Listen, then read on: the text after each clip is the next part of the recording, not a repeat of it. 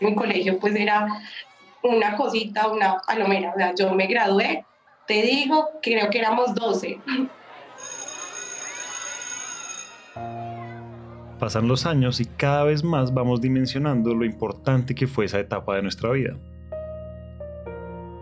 era muy pequeñito, pero creo pues de eso también para mí es súper lindo contar que a, la rectora la recuerdo como si fuera, no sé, pues de, de, mi familia. O sea, yo iba y le tocaba la puerta a la rectora y le decía, tengo una idea, y ella se sentaba y podía parar su reunión y escuchaba al estudiante y decir, cuéntame. Eso para mí es súper bonito contarlo. Y al mismo tiempo vamos entendiendo el lugar que ocupa, o que tal vez en un momento ocupó cada persona en nuestras vidas. Esas conexiones con la vida y el mundo que nos rodea son sumamente valiosas. Esos primeros pasos que damos, gustos que adquirimos y descubrimientos que vamos teniendo en el camino. Y si llevamos esto a un ejemplo más cercano, piensen en Red, esa nueva película de Disney que tanto ha dado de qué hablar. Esta vida es algo dura, ¿verdad?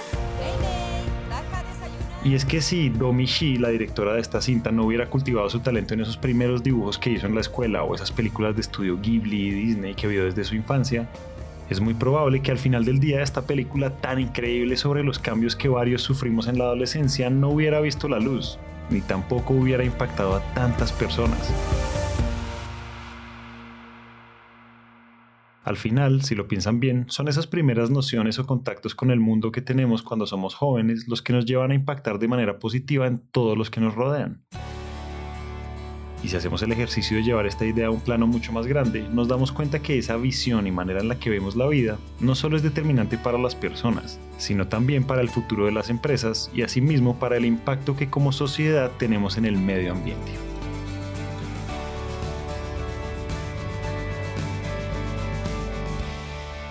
Bienvenidos a un nuevo episodio de What What La visión y el amor por el medio ambiente se cultiva desde que somos pequeños, y la historia de Laura Cardona da fe de esto. Yo estudié en un colegio con énfasis en medio ambiente, un colegio donde la rectora, pues que ya eh, falleció pues el año pasado, pero para mí fue una mujer supremamente visionaria y fuimos muchas las que nos inspiramos por, esa, por ese cuidado y la preservación del medio ambiente. ahí nace como ese gusto Influenciada desde muy joven por la visión de su rectora y los programas que ésta puso en marcha en lo que fue su paso por el colegio, con el tiempo Laura entendió que quería dedicarse a esto toda su vida. Al frente ya cuando uno está en 11 que uno dice, bueno, ¿ahora qué? ¿A dónde cojo? Estaba la opción de estudiar ingeniería química, pues la ingeniería ambiental o ingeniería forestal también me llamaba mucho la, la atención y me presenté a varias universidades y vivía cerca a la universidad donde estudié, que es la Universidad de Medellín. Y yo dije, bueno, el tema ambiental es como integra de alguna manera la química, el tema forestal, entonces tomé la decisión de, iniciar la carrera de, de ingeniería ambiental. Cabe decir que en Colombia no llevábamos mucho hablando de esto y tomando medidas sobre todo lo que tenía que ver con el medio ambiente.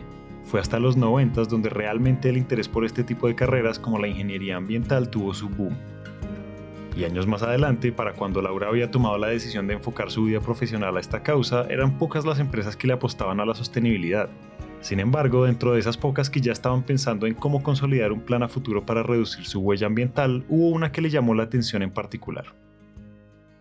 Cuando a mí me llamaron las prácticas yo tenía pues como en mi mente los concesionarios y finalmente yo decía, bueno, el impacto ambiental está en todas partes, entonces en ese momento tuve pues como algunas opciones en otras industrias, pero de una oportunidad muy grande de acompañar una industria donde pues digamos que el tema del, del, transporte y de las motos y de los vehículos siempre ha sido como catalogado como un gran generador de impacto ambiental por las emisiones. Yo dije, bueno, acá debo tener ese reto, entonces me presenté a la entrevista y en ese momento conocí lo que era UTECO, pero ha sido súper eh, apasionante ver el crecimiento de UTECO desde ese momento que fue en el año, eh, eso fue en el año 2009, y también entender ya en este, en este recorrido que el tema pues es, eh, es que los vehículos llevan progreso, pero que tiene que haber un desarrollo de manera sostenible entre el crecimiento de un parque automotor y esas emisiones.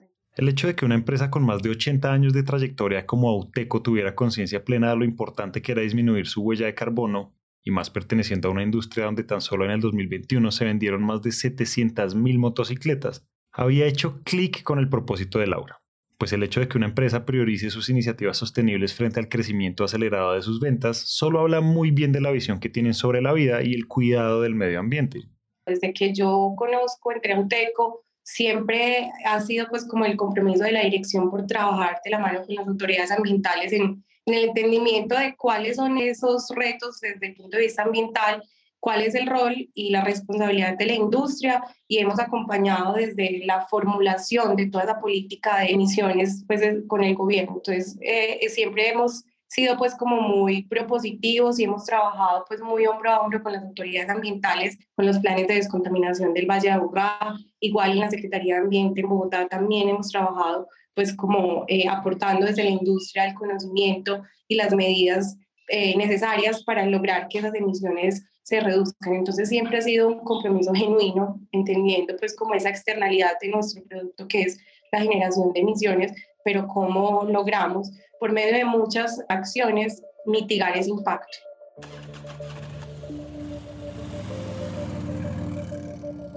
Y es que en un país latinoamericano, más con el contexto que tiene Colombia, donde movilizarse ya sea en transporte público o en carros particulares de un lugar a otro puede tardar horas, las motos se han convertido en una alternativa de movilidad rápida y efectiva para quienes buscan hacer más cosas en menos tiempo.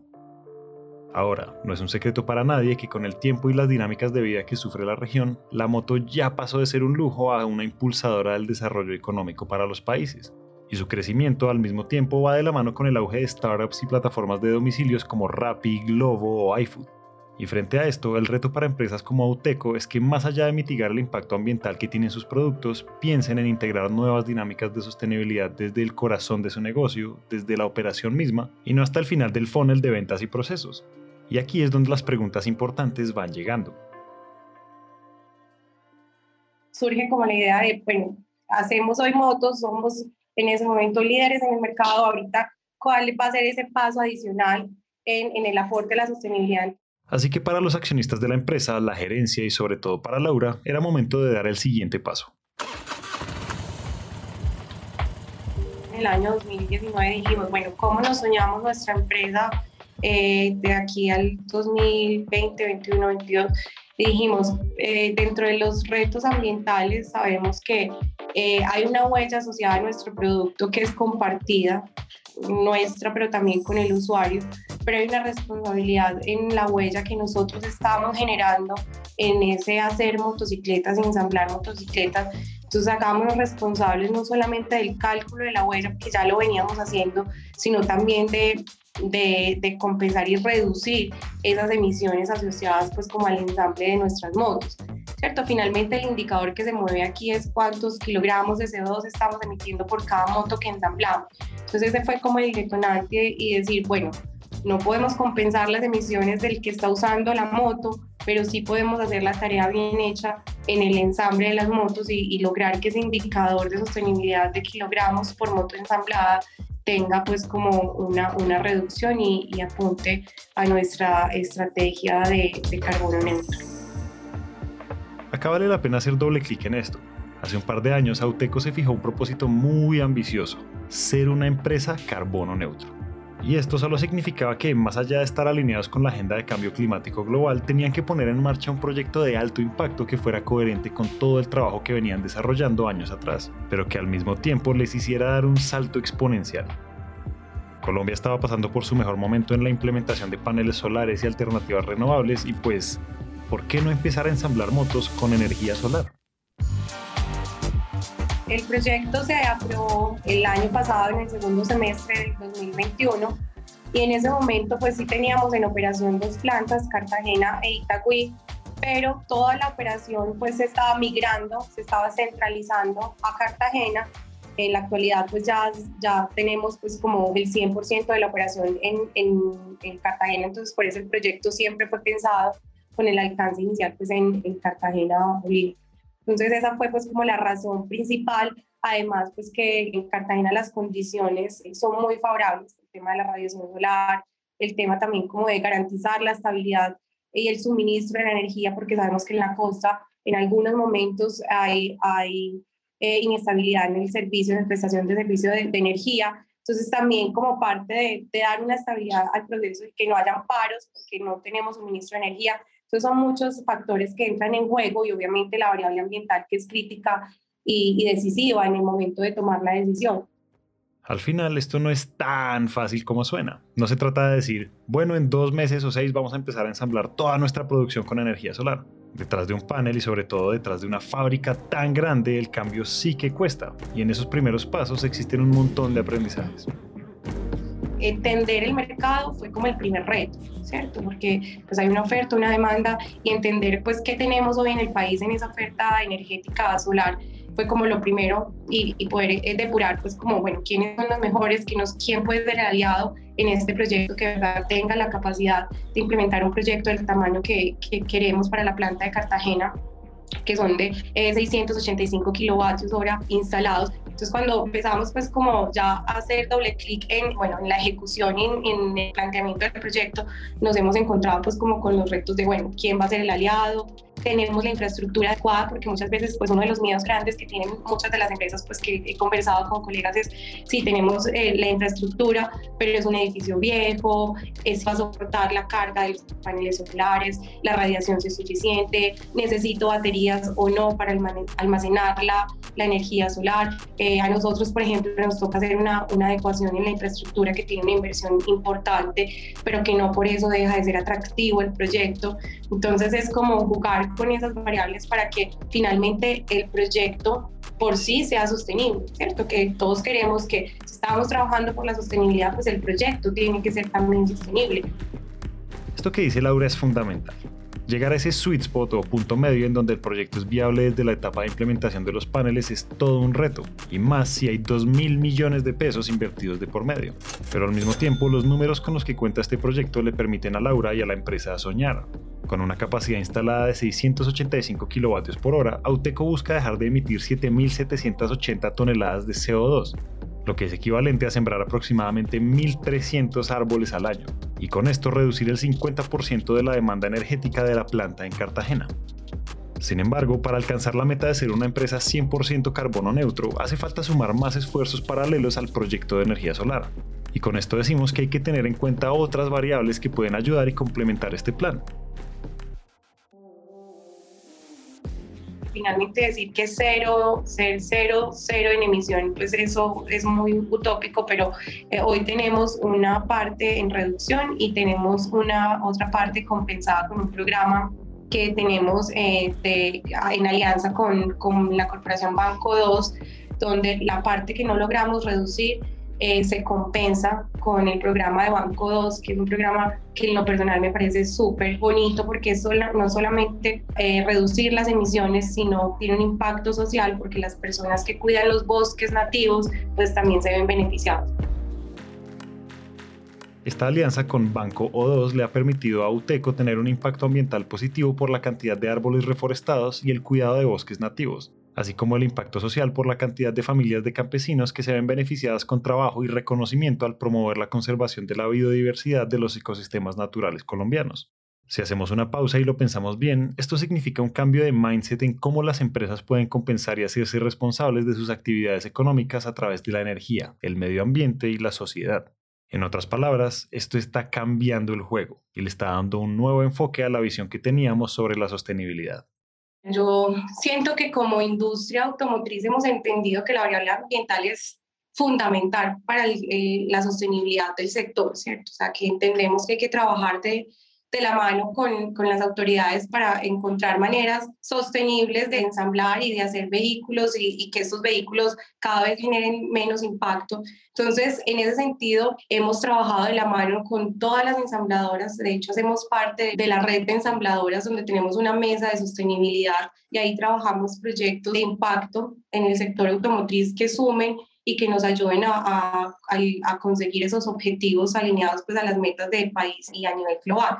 Sabemos que en Colombia tenemos la meta de, reducir el 50% de las emisiones para el 2030 y ser un país carbono neutro en el 2050. Entonces, como industria, no podemos desconocer ese contexto nacional que está alineado a la agenda global de los objetivos de desarrollo sostenible. Entonces, hemos de manera pues como colaborativa generado espacios de trabajo para que podamos pues cada vez más ser un sector sostenible y trabajar pues de la mano. En eso definitivamente no somos competencia, somos aliados.